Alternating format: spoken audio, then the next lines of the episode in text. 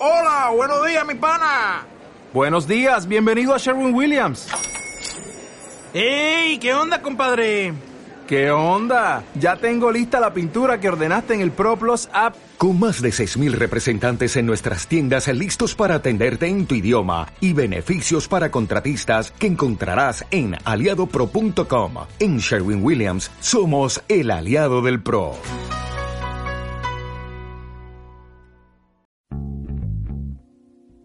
Bienvenidos a Wind Podcast. Una guía de supervivencia a la cultura pop. Tendencias, sociedad, marketing. Medios, emprendedores, historias y entretenimiento. Con Armando Ruiz.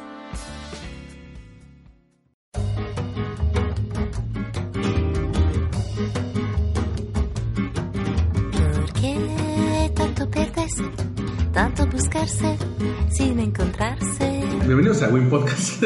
Yo soy Armando Ruiz, me encuentran en Twitter como arroba armando-mkt y traigo una invitada muy especial. Primero porque nos conocemos centralmente por redes sociales. Y de repente uno viene a Guadalajara y me dices, ah, bienvenido, es que vivo por acá. Y yo, ah, chivo, ¿tú vives en Guadalajara? Este, y luego resulta que nos seguíamos en Instagram, en Twitter y todo eso. Y yo, yo la verdad te seguí primero por, me, me pareció poca madre tu, tu, tu nombre de, de usuaria. Este, ¿Se puede presentar, señorita? Hola, soy Raquel, soy la mazapancita en Twitter, Instagram y etcétera. La mazapancita, es la neta, la mazapancita.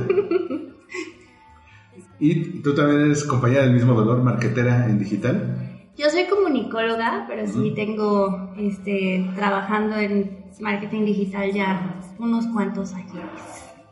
Y aquí traes frente a ti un- una pan tomata, pan con tomate, muy el- es catalán, es platillo catalán. Eh, Es un platillo pues, que se come mucho en Cataluña. Yo no sé, ahora sí que no sé la historia real, verídica, que, que luego nos vayan a colgar por andar diciendo que sí es originario de allá. ¿De cómo te Pero- dedicas a esto? Sí.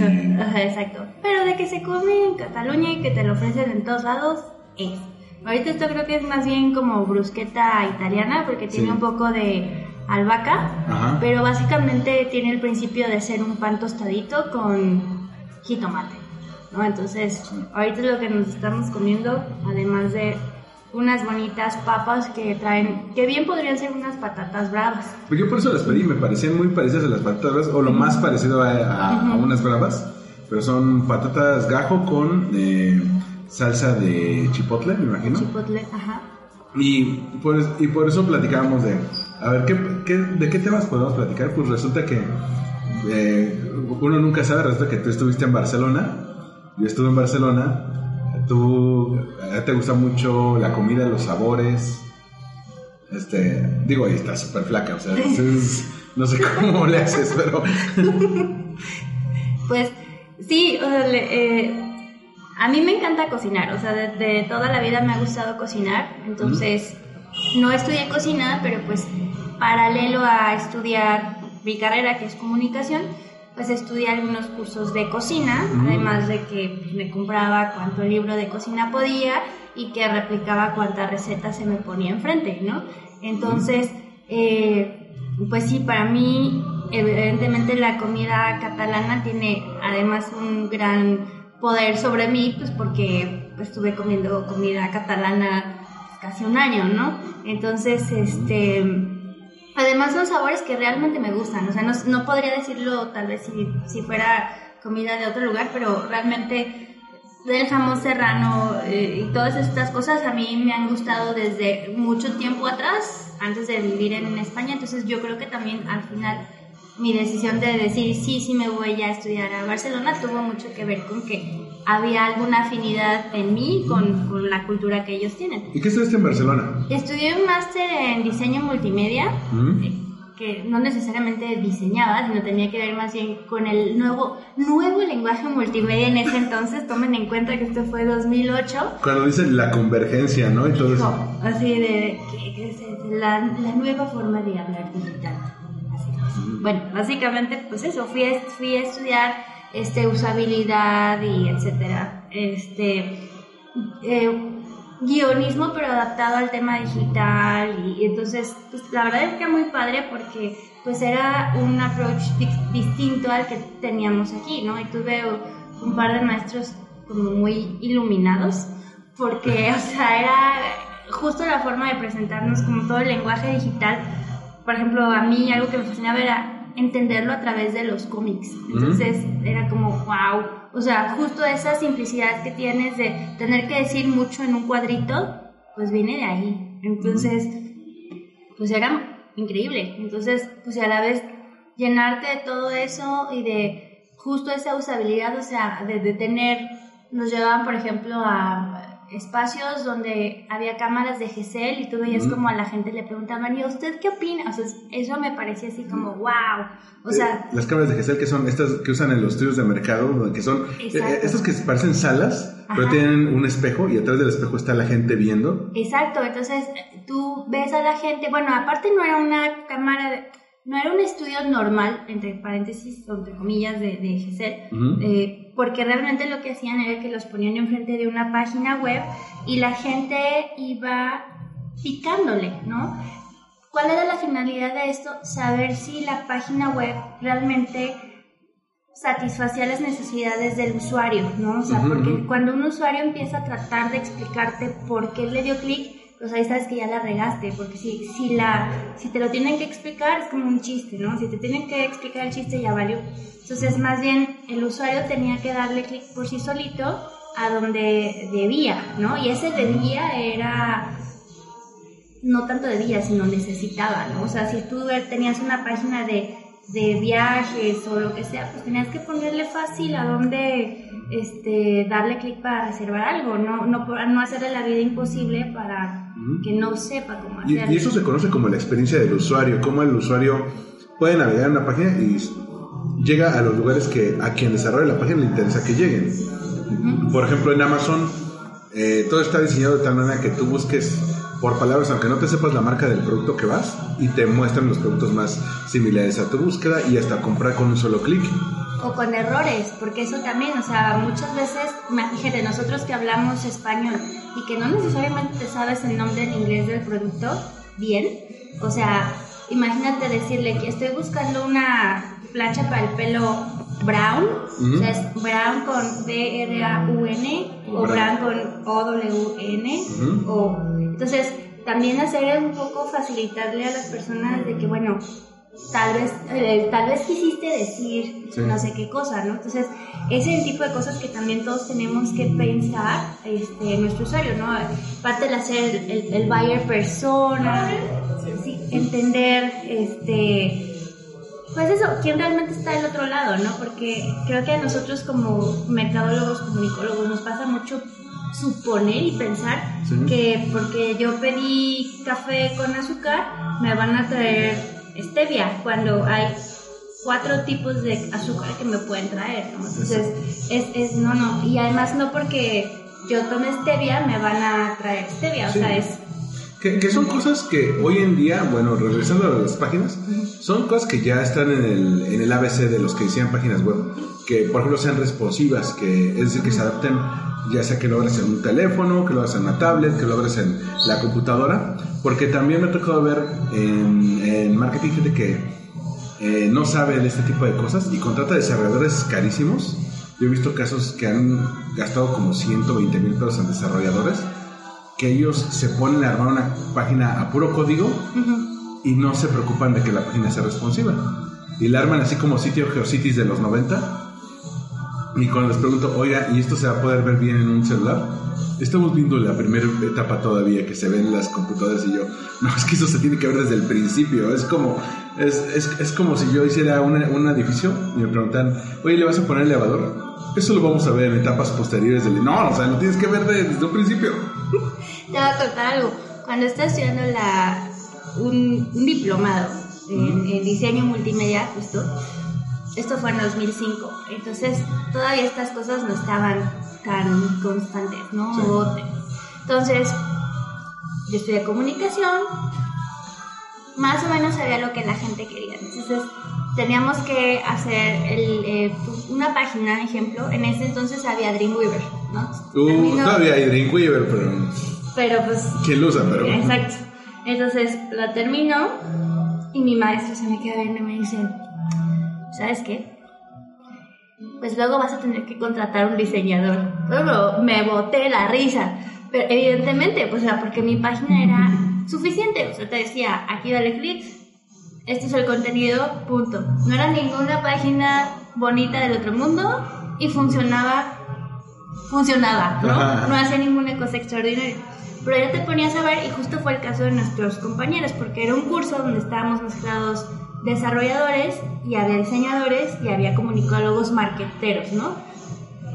Tú podías ver, la página del diseñador era hermosa, eran hermosas, o sea, sí, evidentemente nos llevaban de calle a todos, pero de repente decías, oye, aquí dice que es un botón y ese botón, pues no es botón, es una imagen y no funciona, ¿no? Y luego, oye, pero al final, ¿qué vendes? Porque no queda claro, ¿no? Y la, Uh. sí, y la página de los programadores, pues eran casi que la estrella de la muerte salía por ahí. y- o sea, en código eran increíbles, o sea, eran súper funcionales. ¿Mm? El resumen es, muchachos, háblense entre todos. O sea, y es lo que tú acabas de decir, es no podemos poner el elevador hasta el final. O sea, a ver, existe, el, el diseñador tiene que ayudarles a que se piense todo esto funcionalmente. El Sí. comunicólogo, marquetero, tiene que pensar qué contenido le van a poner ahí adentro y quién es la persona que al final de cuentas necesita esta página, ¿no? Lo van a ver mucho en el celular, no lo van a ver en el celular. Digo, porque por ejemplo ahorita estamos hablando de páginas bonitas, pero ¿qué pasa cuando es una página para un contador que le estás tratando de solucionar la vida de algo y es algo que hacen en, en Desk por todo el tiempo, por alguna razón, ¿no? O por, o por ejemplo, una, una página de un contador que busca clientes y lo que quiere es que la gente llegue luego, luego, vea qué servicio ofrece y se registre su formulario. Y ya. Y ya, una- y, por ejemplo, lo- los buenos ejemplos, que por ejemplo Spotify lo hace mucho, Netflix lo hace mucho, Amazon Prime, tratan de hacer todo de manera que el, que el usuario se pueda mover bien. Cuando no se ponen de acuerdo salen aberraciones de la naturaleza como Snapchat, que lo dices, ¿cómo manejo eso? ¿Cómo, cómo grabo? ¿Cómo lo guardo? Y así de quiero salirme, quiero salirme, ¿por qué me sigo tomando fotos? ¡Auxilio! ¿No? Ah, me quedó bien padre este snap, lo guardo. ¿Cómo que se guarda en la nube? ¿Cómo que no se guarda en mi, en, en- en mi dispositivo?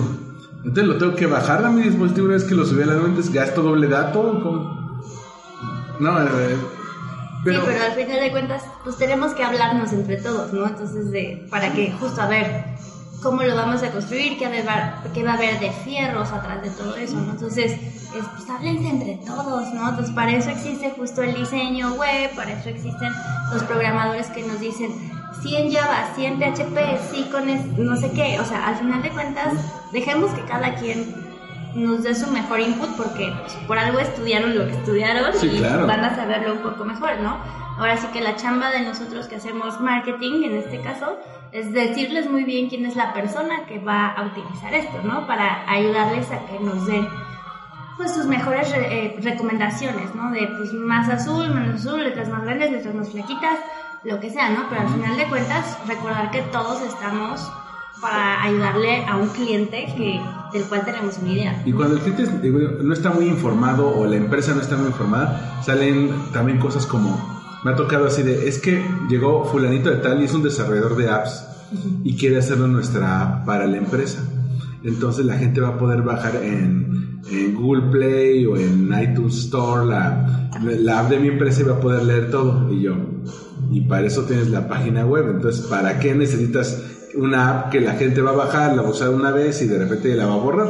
Exacto, es un poco como la moda de, es que mi competencia tiene, a ver, momento.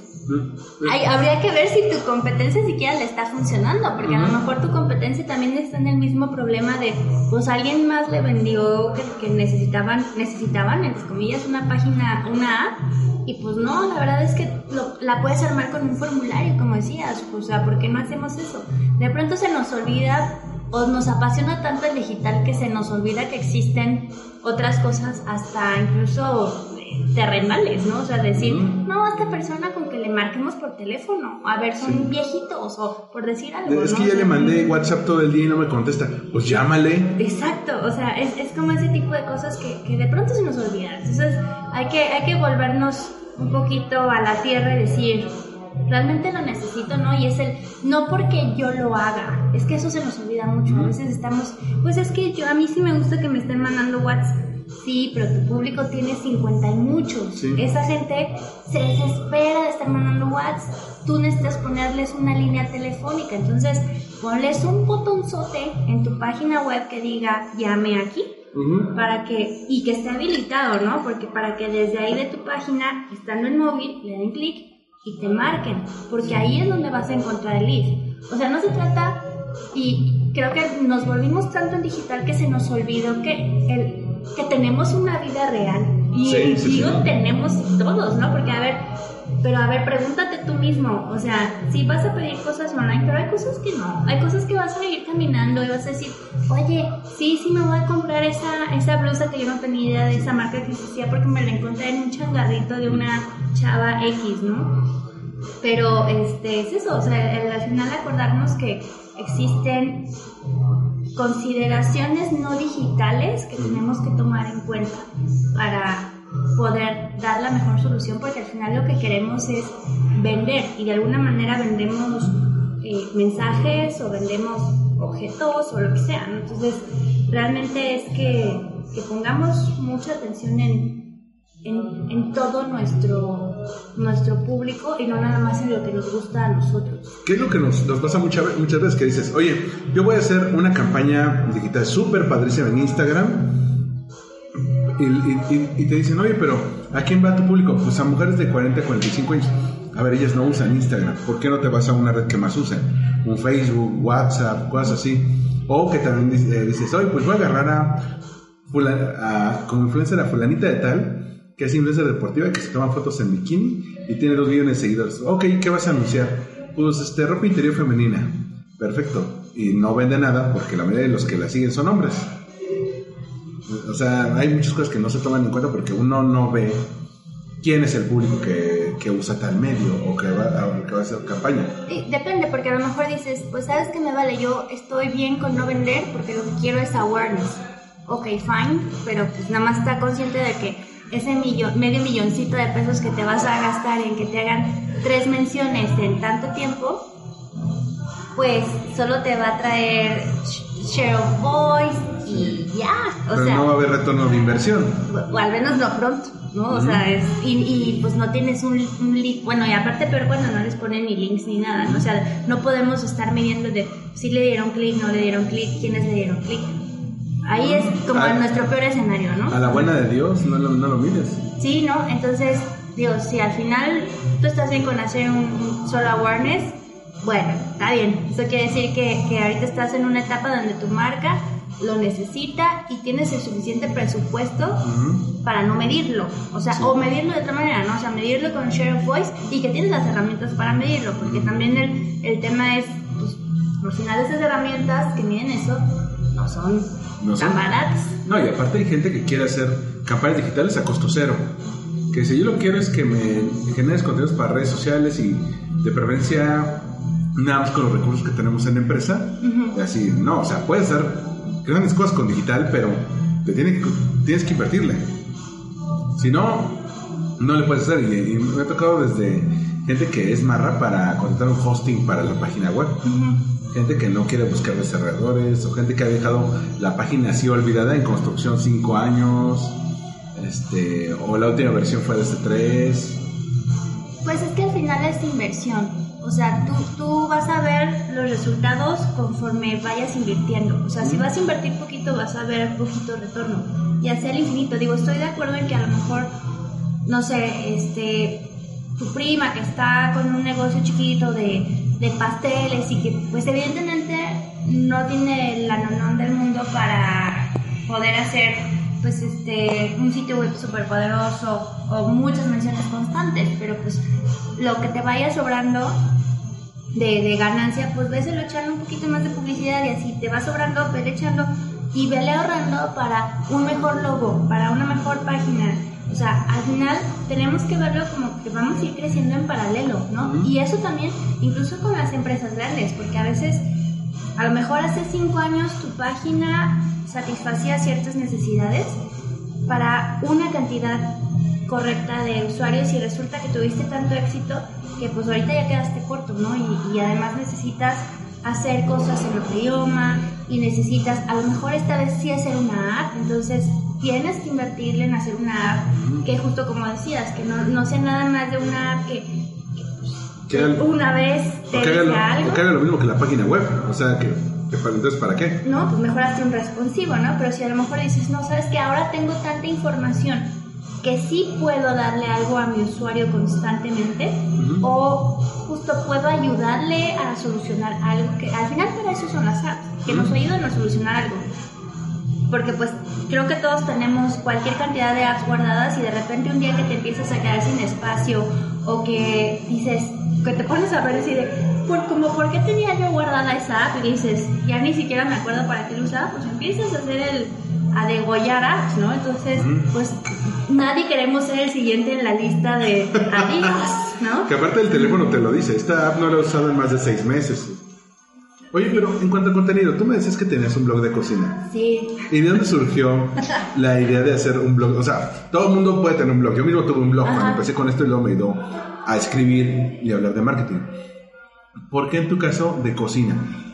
Bueno, pues eso, yo quería estudiar cocina, entonces estudiaba diplomados o cursos de cocina y pues siempre me gustó cocinar, o sea, yo veía o iba a un restaurante, comía algo y luego buscaba la receta y la hacía, ¿no? Entonces, pues así me fui haciendo de recetas o... Sí, básicamente. Entonces, eh, de pronto amigas que estaban como recién casadas eran, Rach, por favor, pásame una receta de espagueti algo porque hoy no sé qué cocinar. Entonces, ya así de, ah, ok, espérame, pues ahorita te la paso. Entonces, pero luego empezó a hacer una cosa como muy constante y dije, ¿saben qué? Voy a hacer un blog y voy a subir la receta ahí. Entonces, para que entonces cuando sea que la necesiten, la chequen. Ujú. Entonces, y pues ya iba subiendo así como no sé, espagueti con camarones y cosas por el estilo que eran Ay, qué, como... qué rico.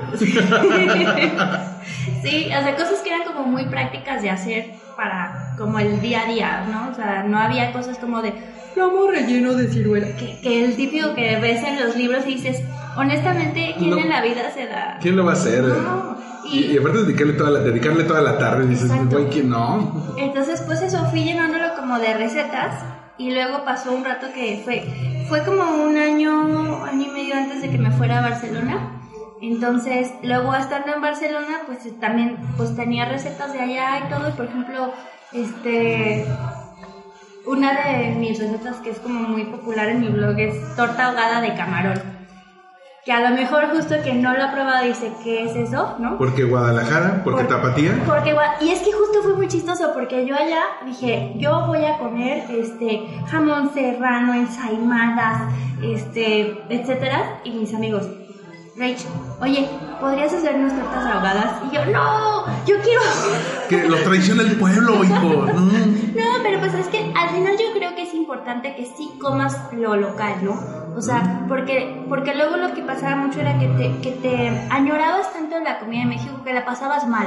El jamaicón, como dirían. Sí, la verdad es que, o sea, sí, yo les recomiendo que se abran a, a- a- a comer las cosas locales, sobre todo quienes vamos y luego vivimos en otros países o ciudades otro tiempo, porque la pasas mal. Entonces la idea es pasarla bien. O sea, sí, no les digo no coman sopecitos, porque al final eso pasó. Lo que terminé haciendo es, por favor, hagan tacos. Entonces, Ay, no. era domingo. Mátalos, mátalos a todos. No, pero era do- do- do- domingo de vengan a mi casa, entonces les hacía este tacos de adobada, luego hacía sopecitos de frijoles, pues terminé comprando maseca y haciendo sopecitos, tortillas gorditas. Oye, este, ¿y te tocó encontrar ya estas tiendas que traían cosas de México? Sí. Que, ah, ya es que hay mucho mexicano allá. Ajá, en la Vía Layetana hay una este, tip para quienes estén cambiándose para allá. También por la Sagrada Familia, compren, eh, Sí. donde va a ser la cara principal de la Sagrada Familia, hay una callecita donde ahí está, entonces vayan antes de que tiren esas cuadras para poner la cara de la Sagrada Familia. Sí, sí es información y, este, muy importante, pero es muy caro. Entonces justo, eh, pues también, o sea, el, el aferrarte un poco tanto a eso te sale caro. Entonces Sí. está bien como para ir de vez en cuando y si es importante, pues al final sí. ¿Qué es? Sí. Este, y no, al final de cuentas, pues consumes otras cosas. Pero justo, pues tenía amigos que sabían hacer carnitas y ah, las, las baguettes de allá se parecen mucho al virote de aquí de Guadalajara. Sí. El virote es un, es un pan que es bastante duro porque es salado, ¿no? Sí, pero Es se un- pone duro muy rápido, muy frío. sí, sí, sí. Y el de allá es tiernito. Cuando lo compras de la, de la, del forno de pa, de la, Ajá. de la bollería, ah, está riquísimo. Hasta te lo puedes ir comiendo en el camino. ahí te va, es la barra gallega. Mm. Es la barra gallega es como el virote acá. Yo no sé, en mi, en mi cabeza, la historia que me quiero inventar es que como pues, Jalisco al final es la nueva Galicia, ¿no? Entonces había gallegos. En mi cabeza hubo alguien que se trajo la receta y por eso hemos comido este, esta barra llamada ahora virote por nosotros, este, que es con la que hacemos las tortas ahogadas. Pero lo que no entiendo es la obsesión de los tapatíos por poner ca- en caldo a todo o en todo. Que la carne en su jugo, que la torta ahogada en salsa, que todo. Pues porque se pone muy duro el pan, entonces Pero la birria, ¿cómo le explica? no sé. No sé. Te digo, es, son, son preguntas Sí, que ¿eh? jamás obtendrán respuesta. Sí, pero sí, la verdad es que tenemos muchas cosas caldosas aquí. Nos gusta ponerle mucho chile a todo. Entonces el pozole tiene mucho chile, Ujú. etcétera.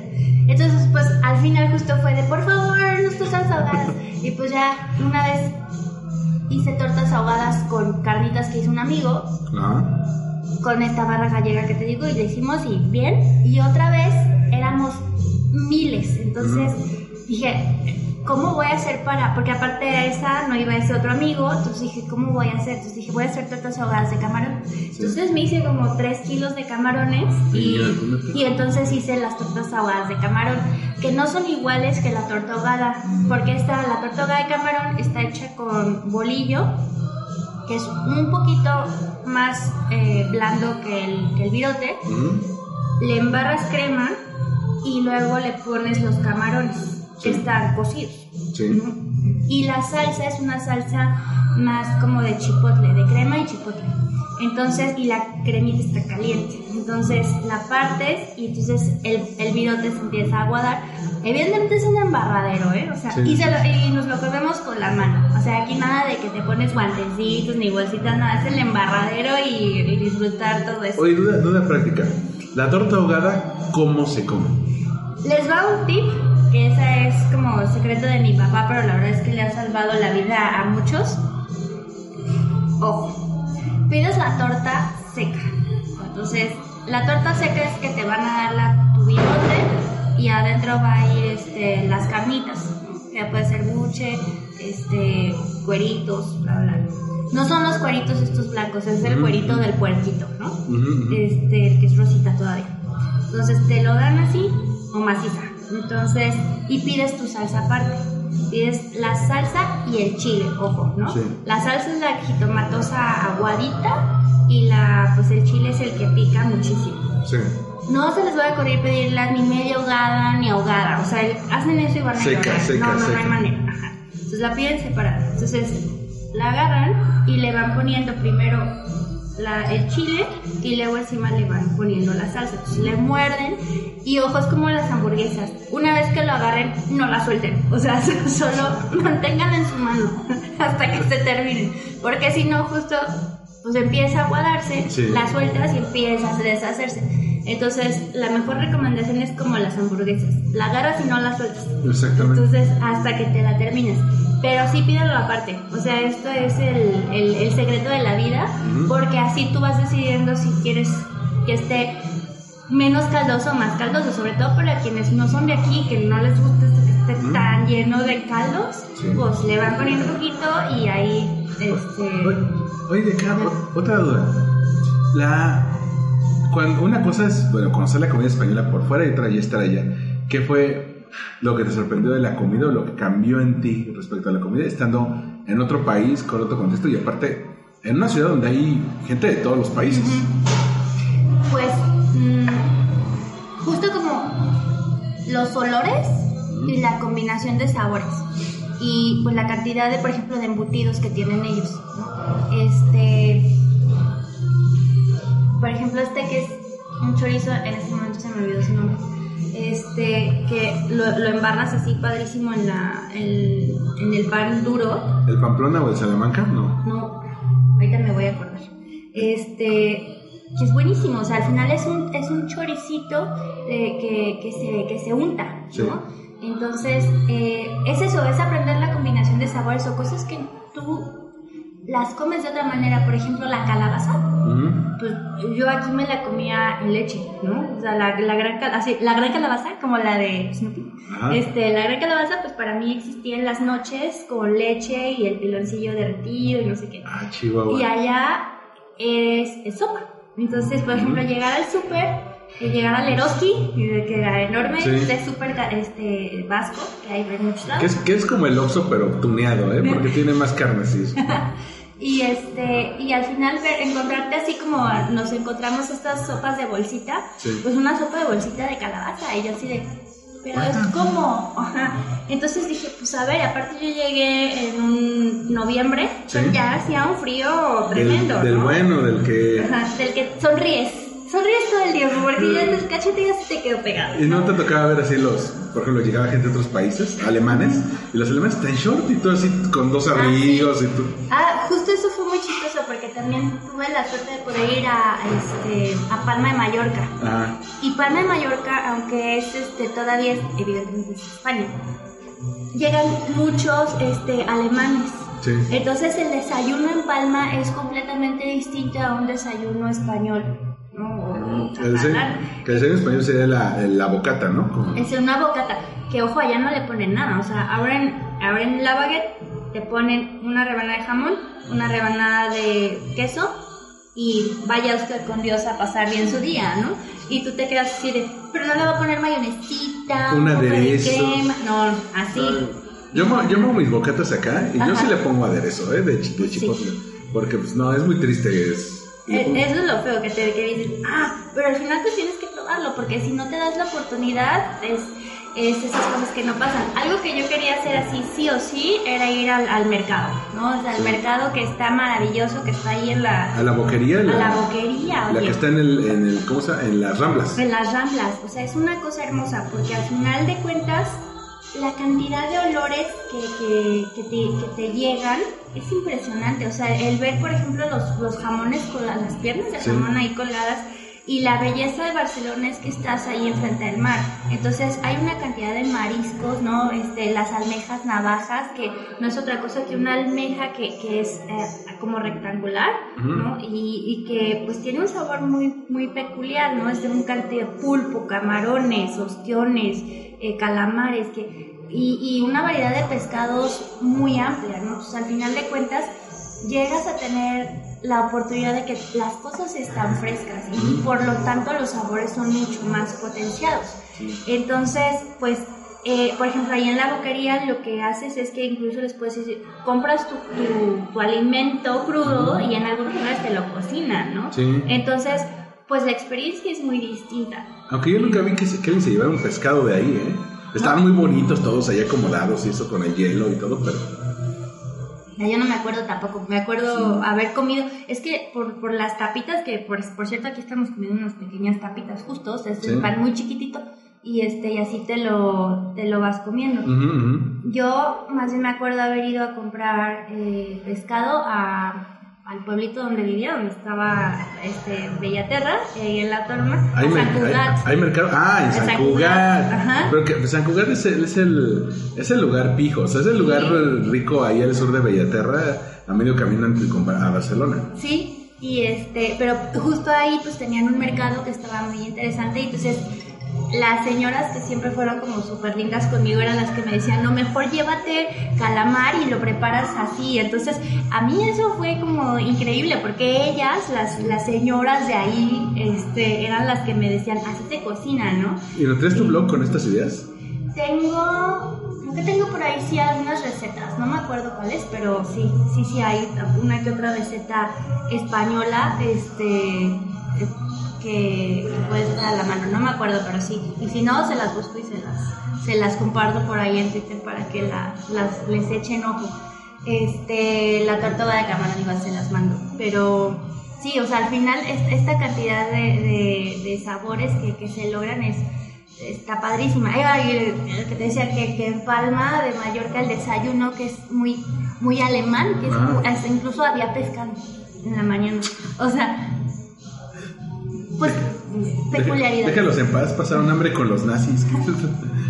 Y este, no, pues la- las ensaimadas que son maravillosas, que es un como una especie de ocho, pero el pan es como que un hojaldre se casó con un ocho y entonces pues así es medio crujientito, pero no, pero te embarras todo.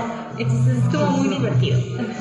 Y, y algo muy curioso que me llama la atención es que en España el huevo es comida. O sea, o sea es, es el plato fuerte del día. Y en otros es desayuno. Ajá. O sea, tú te puedes desayunar y te haces unos huevos revueltos con jamón y no hay problema. Allá hacen la, la- la tortilla de patata y, y es el platillo principal y, y puedes incluso hacer para las fiestas. Sí, y sa- ¿sabes qué fue muy chistoso una vez? Pues aquí estamos todos acostumbrados a, a comer, bueno, no todos, ¿no? pero estamos muchos acostumbrados a comer, desayunar huevo en la mañana, ¿no? Y entonces, alguna de las primeras una o dos semanas que estaba ahí así, ah, sí, en un bar, y yo, ¿qué?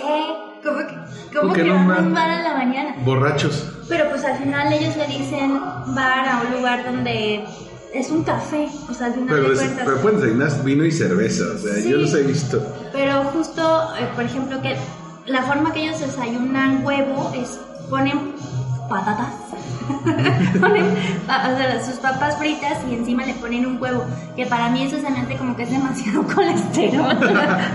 Pero pues así se lo comen, ¿no? Y luego te sirven a un lado este tu, tu jamón o este y, y el zumo de, de naranja, ¿no? El zumo. el zumo de naranja. Es, es- Y yo- es- es gran palabra el zumo, porque aparte tú dices jugo y te dicen el zumo. y El tú- zumo. No, y yo, no quiero lo de arriba, señor, quiero el jugo. Porque aquí el zumo de pronto era como, Como la costrita. de arriba, ¿no? Ajá. Y yo de, no, pero quiero jugo, no, no el zumo. Y ya sé, ah, perdón. No, la primera semana yo en la escuela lloraba. Así dije, pero yo también hablo español, ¿por qué no les estoy entendiendo? ¿Por qué, nada?" vale, ¿Por qué dicen vale, vale para todos? vale, vale. Ah, ah, Yo una vez en, en- en- en el departamento donde me quedé al final, porque mm, salí de Bellaterra, este, está diles que es Bellaterra. Bellaterra es un, un pueblito donde está el campus principal de la Universidad Autónoma de Barcelona, donde la señorita Mazapancita y yo estudiamos. Este, y, eh, digamos, es como, un, es como un municipio. Se llama que sea Bellaterra. Está al norte de Barcelona, como unos 20, 25 minutos en, en tren. Este. Y bueno, yo, yo estuve, ahí está una villa estudiantil, una casa de estudiantes, donde puedes hacer eh, tus primeros amigos. Yo la verdad hice amigos buenísimos que de repente me han acompañado, incluso ahora ah, en este viaje vi a uno. Este, pero bueno, regresando a esto, después me fui a vivir más hacia el centro, fui a una avenida que se llamaba Meridiana. Entonces, eh, en ese lugar tenían cuartos libres y los rentaban para Airbnb cuando Airbnb apenas empezaba y llegaban dos chicas coreanas eh, y cristianas. Entonces este y aparte una hablaba ninguna hablaba español. Una hablaba inglés y la otra no hablaba nada. Entonces tú no tenías que ser traductor. Y llegan estas coreanas un día todas acá de donde y me habla- aparte me habla la que no habla ni, es- ni inglés ni español. Y ya a través del otro dice what means wala wala y yo ¿Cómo que wala wala? Sí, es que pasamos por mucha, eh, por las calles y vemos a muchos los decir wala wala, wala wala. Y yo, wala wala. Y yo, ah, ah vale, vale. Y sí, sí, eh, that- that's that's. No, es que eso significa ok, ok, o sea, sí, sí. Por eso dicen vale, vale. Ah, sí, wala wala. Sí, es, es muy común. Ah. Sí, el jolín, ¿no? Joder. Sí. Adeu. Adeu. Deu. Deu. Ah, que lo, que lo, todo lo- que es para despedirse, el adeu, mi Deu. deu. Deu, gracias, merci. Merci. Pero es Ah. un merci casi con S, más que con C. Es un S. Ahora, en el mercado de la boquería también había trampas para turistas. Yo caí en una de esas mi primera semana. Los zumos de... O de las paellas malísimas. La que, parte- que uno no debe comer paellas en las ramblas. o sea, No comas paella en las Ramblas ni en, el, ni en la Barceloneta. Pero bueno. No, no, lo que me iba es que en la boquería vendían zumo de naranja. Una madrecita así como de, de gelatina. Sí, como, no, como de gelatina del Walmart, así chiquita. Este, 5 euros. Y ahí va, y ahí voy a gastarme 100 pesos en esa madrecita y luego, y luego descubrir las ventajas de, de Mercadona y todos esos, esos mini supers. Yo, yo, ¿sabes cuál, de cuál era muy fan de consumo? Y ya ahí compraba mi, zum- mi zumo de naranja. O en el mercado que está ya más hacia arriba, Ujú. no, o sea, al lado contrario de, de la boquería, que está por la universidad, no me acuerdo, Sí. San Jorge, o algo así, que era como para más locales, ya no había turistas, entonces ahí también encontrabas a la típica señora que te recomendaba de, no, esa lechuga no está buena. Creo que era la del Born. Ajá, ¿Y qué crees? Que ya no existe. no, Pues encontraron una zona arqueológica abajo de eso y lo hicieron como centro cultural. En- que por sí está, está muy bonito el lugar. Entonces, pero ahí está. Pero es que la ciudad siempre, está cambiando. Yo, yo estudié de 2012 a 13 y luego en 2016 fui por mi título y ya había cambios y dije, no, esta no es la ciudad que me enamoré. Ya, bueno, ya que. Es que es muy bonita, todo, todo lo que tiene es muy bonito y porque cada zona justo tiene algo que debes probar. Por ejemplo, ahí justo hablando de, de- de zonas muy bonitas es, es Santa María del Mar. Sí. Está pegado a, por ahí hay muchos barecitos de, de pinchos que, que le dicen también a las tapas, porque son ya más vascas luego ahí, Sí. ¿no? Entonces, justo, o sea, te quieres ir a quedar en la tarde y por alguna gracia de Dios ya estás cerca de la playa. Entonces, sigues caminando y vas a llegar a la playa y te puedes quedar sentado ahí a ver el atardecer. Está increíble. Entonces, y, y es ahí a caminaste, no sé, 20 minutos a lo mucho y creo que estoy exagerando, ¿no? O sea, Amigos, si van a Barcelona a echar a, a noviar a gusto, ese, ese, ese, ese es un buen tip porque se pueden caminar al mar y todo. Sí. Sí, la verdad que sí. Y pues hay, por ejemplo, también estas pastelerías que están increíbles, así de pequeños bocaditos. Sí, pero de- dulces. Sí, no, no, no, qué cosa, ¿no? Y la misma Santa María del Mar para mí es mi favorita, iglesia favorita, porque es una iglesia gótica. Es muy sencilla, ¿no? O sea, adentro no hay tantos retablos ni nada, ¿no? O sea, es bonita, es Pues muy sencilla de las primeras que hubo ahí. y que es distinta a la catedral catedral, ¿no? Pero esa me encanta, la catedral. Ajá. Sí, es, es una paz increíble. Entonces, y caminar por ahí, por esas callecitas, está padrísimo, ¿no? Y que también, luego decíamos, está un poco más pegado, ya más, más hacia allá está la Plaza Real, ¿no? Sí. Pues Caminar para ir hacia allá, donde están las cantidades de churros y, Sí. y las gelaterías. Que es como si fueras más hacia el mar, como cuando está el monumento a Colón y todo eso. Sí. Aunque también, pues sabes que me gustaba mucho perderme las calles de allá. Eh, Gracia, por ejemplo, que es el barrio hipster de. Barcelona. Porque te- de repente encontrabas sabores de todo el mundo y de repente un McDonald's y de repente un lugar de comida venezolana o colombiana. O te seguías y te ibas a la Sagrada Familia que tiene su corredor para turistas también. Sí, está muy buena. Yo, a mí me gustaba mucho este, Provenza, porque justo ya ves que sales del- justo del, del metro, porque pero no, no ni es metro, es el tren que viene de, de Bellaterra. El de ferrocarriles de la Generalitat. Ah, el de ajá. Entonces sales y sales ahí a Provenza y pues es como una zona, eh, pues entre que medio fresa, pero es de negocios, pero pues... Es más fresa, es Sí, más sí, sí. habitacional. Pero pues justo tiene como pequeños tiendas de ropa, por ejemplo, que no son ni Zara, ni Uterque, ni nada, o sea, son como muy de Barcelona. Entonces, y también, justo por ser como más godín de pronto, tenía estos restaurantes este, fabulosos de 12 euros, ¿no? Que, Ay, que, sí. inclu- que eran pues, de, de menú, ¿no? Porque allá es de tiempos, o sea, es este... eh, de, porque aparte es de primero, este, de primero te daban ensalada y luego ya segundo, y en algunos de esos tenían un pato maravilloso, God. que, eh, que justo era así de, por favor que sea miércoles. Porque es de pato. Sí, y al final pues podías escoger de todos los postrecitos deliciosos que así pequeños y de ese tipo de cosas y café. O sea, era una cosa muy maravillosa. O sea, Para los sabores, sí. sí, o sea, Aunque yo para perderme, ¿sabes también qué barrio es muy bonito? Sarría. Sarría, que está también en esa misma línea de ferrocarril. Pero es, si tú quieres ir al Consulado de México en, en Barcelona, esa es la, la estación más cercana. Eh, encuentras lugares para sentarte a leer, para jugar con los niños. Es una cosa fantástica. sí, es muy bonito. Y había un bar de yogures de, Dano, de Danone. Sí, luego te encontrabas, no. Te encontrabas cosas bien curiosas ahí, en, como por ejemplo un lugar de... Sí, todavía. o por ejemplo en el Raval, que es el barrio de migrantes, me tocó lo mismo, un lugar de, de empanadas argentinas, buenísimas, o un lugar de comida hindú donde había pollo con curry. Este pues es increíble. O sea, tiene que ir. Porque Sí. sí, es, aparte es el que está hacia abajo, ¿no? Te El- sientes como tum, tum. ¿El Raval? No, ese restaurante de comida hindú, hay uno que, o sea, estás en el Raval, Sí. entras y, y bajas unas escaleras porque abajo Creo que es donde sí. está. Eh, Está más o menos por el gato de, de Botero. Ese. Eh. Este, y había hasta comida africana también, esa no la probé. Había carnicerías musulmanas que yo decía, yo al principio pensé, y oye, ¿por qué carnicerías musulmanas? Y luego ya supe lo que era la certificación halal, de que tenían que tener cierta forma de morir para ser aceptados en su religión.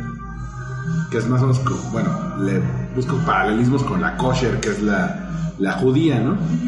Pero no, es que el, el lugar está lleno, lleno de sabores, desde la mala paella de, de, de- de las zonas turísticas. de, de hecho, o sea, si, si van a...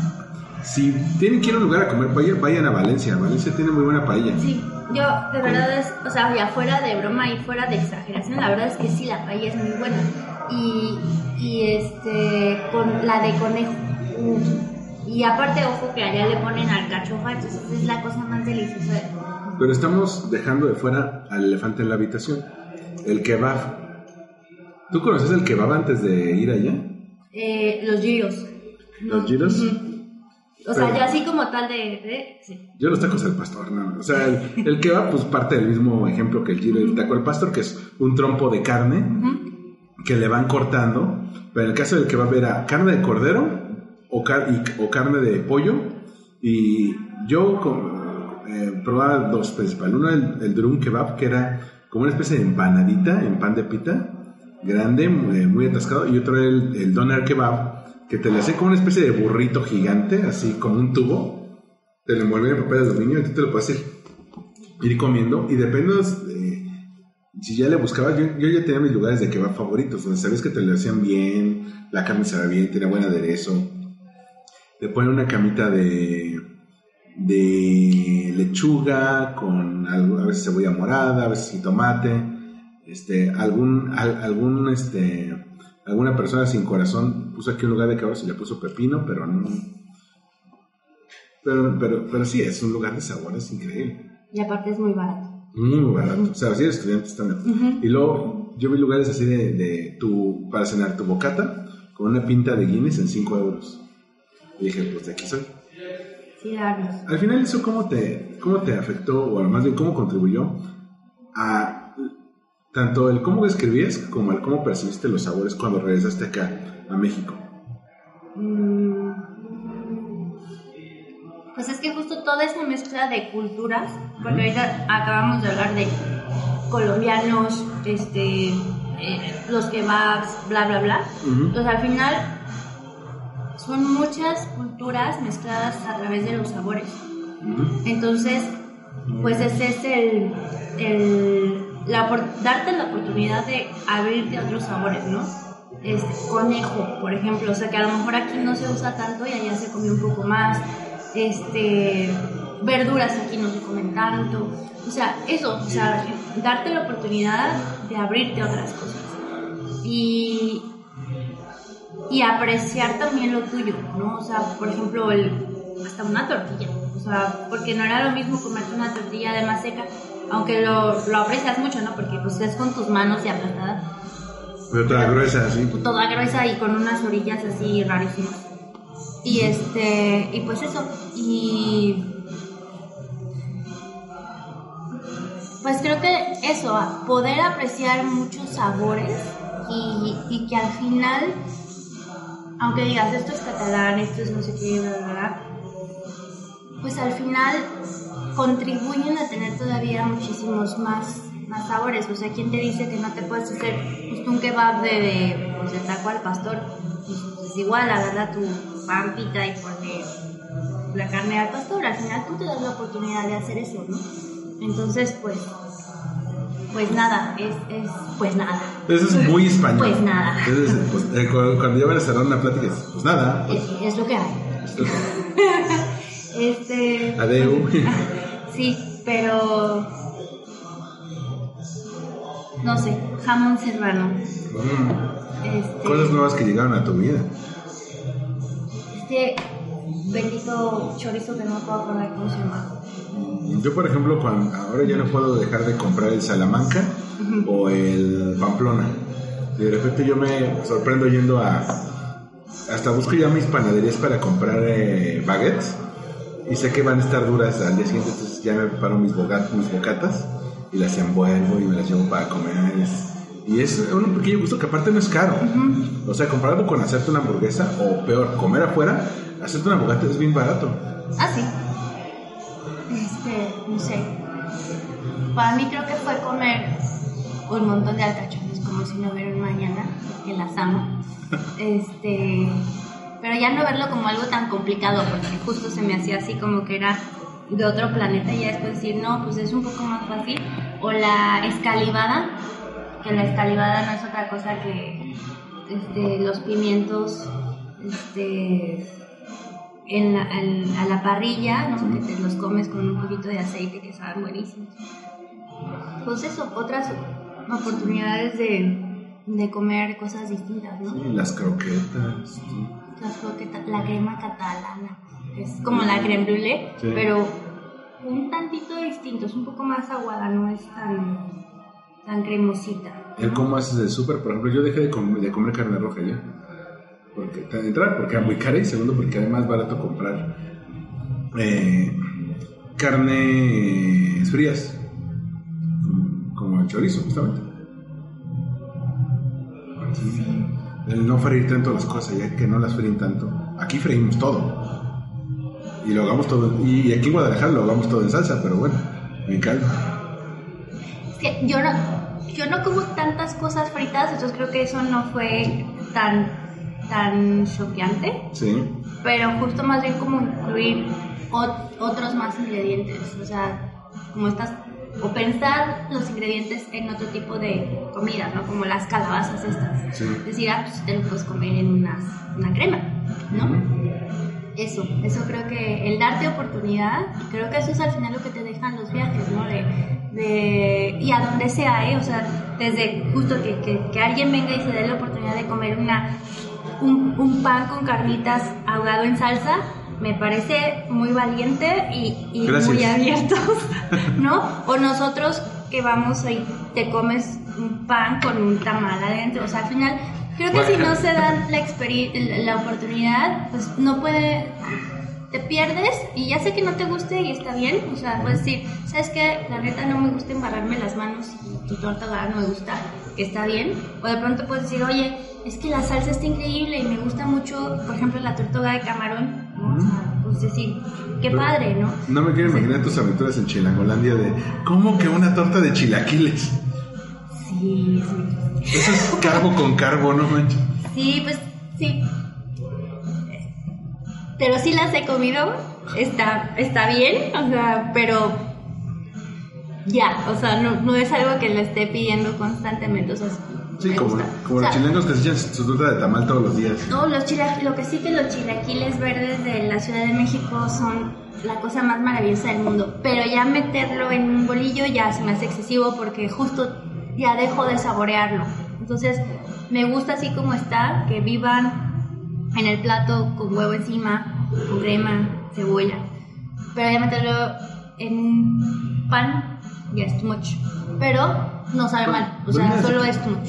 Si quieres ser feliz un chilango, hazle lo que quieras, pero ponlo en un bolillo.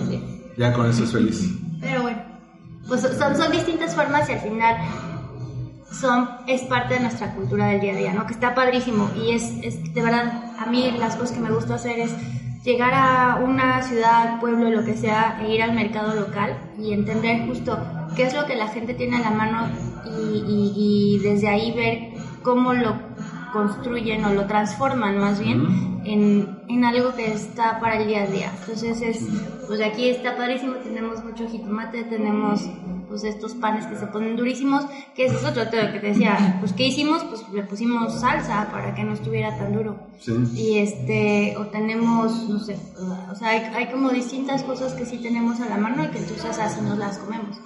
En Oaxaca haber así, Michoacán, glorioso Michoacán con sus carnitas, de uchepos, corundas. Si no han ido a Michoacán, de verdad tienen que hacerlo En, porque... en el norte con su carne, que... No, la carne, para mí la carne sonora es la carne del mundo mundial. O sea, sí, ya, no la de Texas, no la de Barcelona, no de Francia, la de Sonora. O sea, y sí, No hijo, sí, buenísimo. Y me, encantó platicar contigo de, de este tipo de sabores.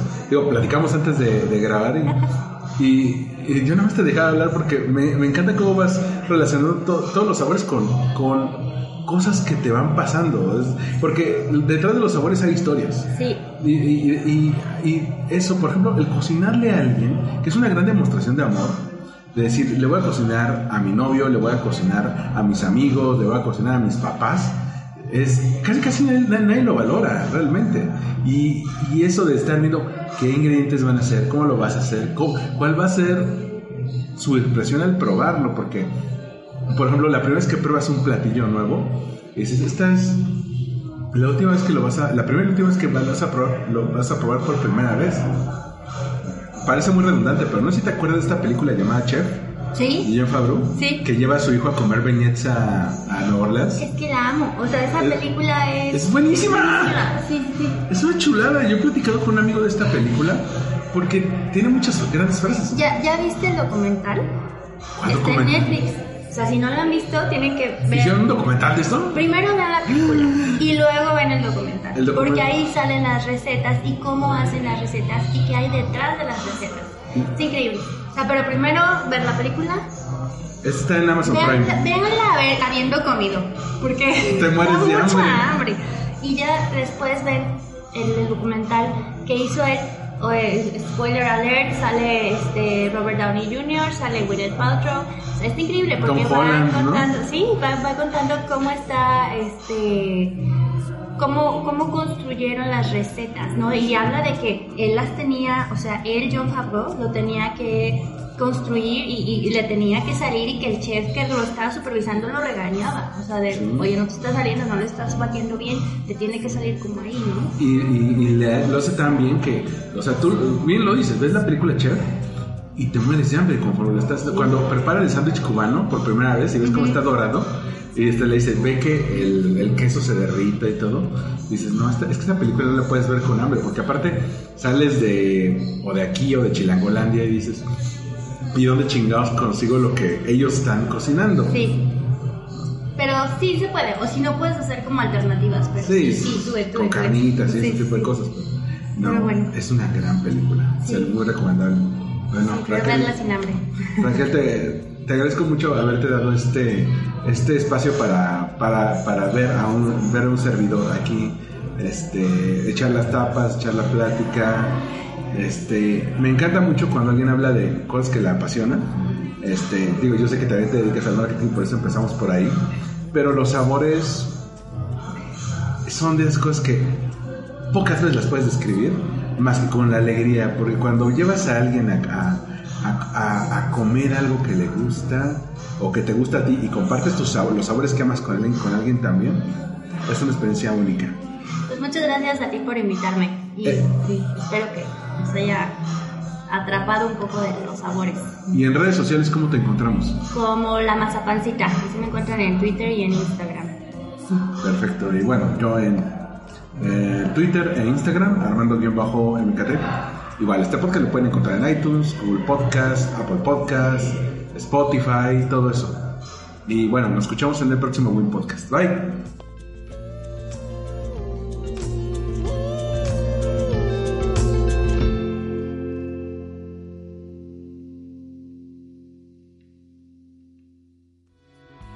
Esto fue Win Podcast, Una producción de All We Need Is Blog.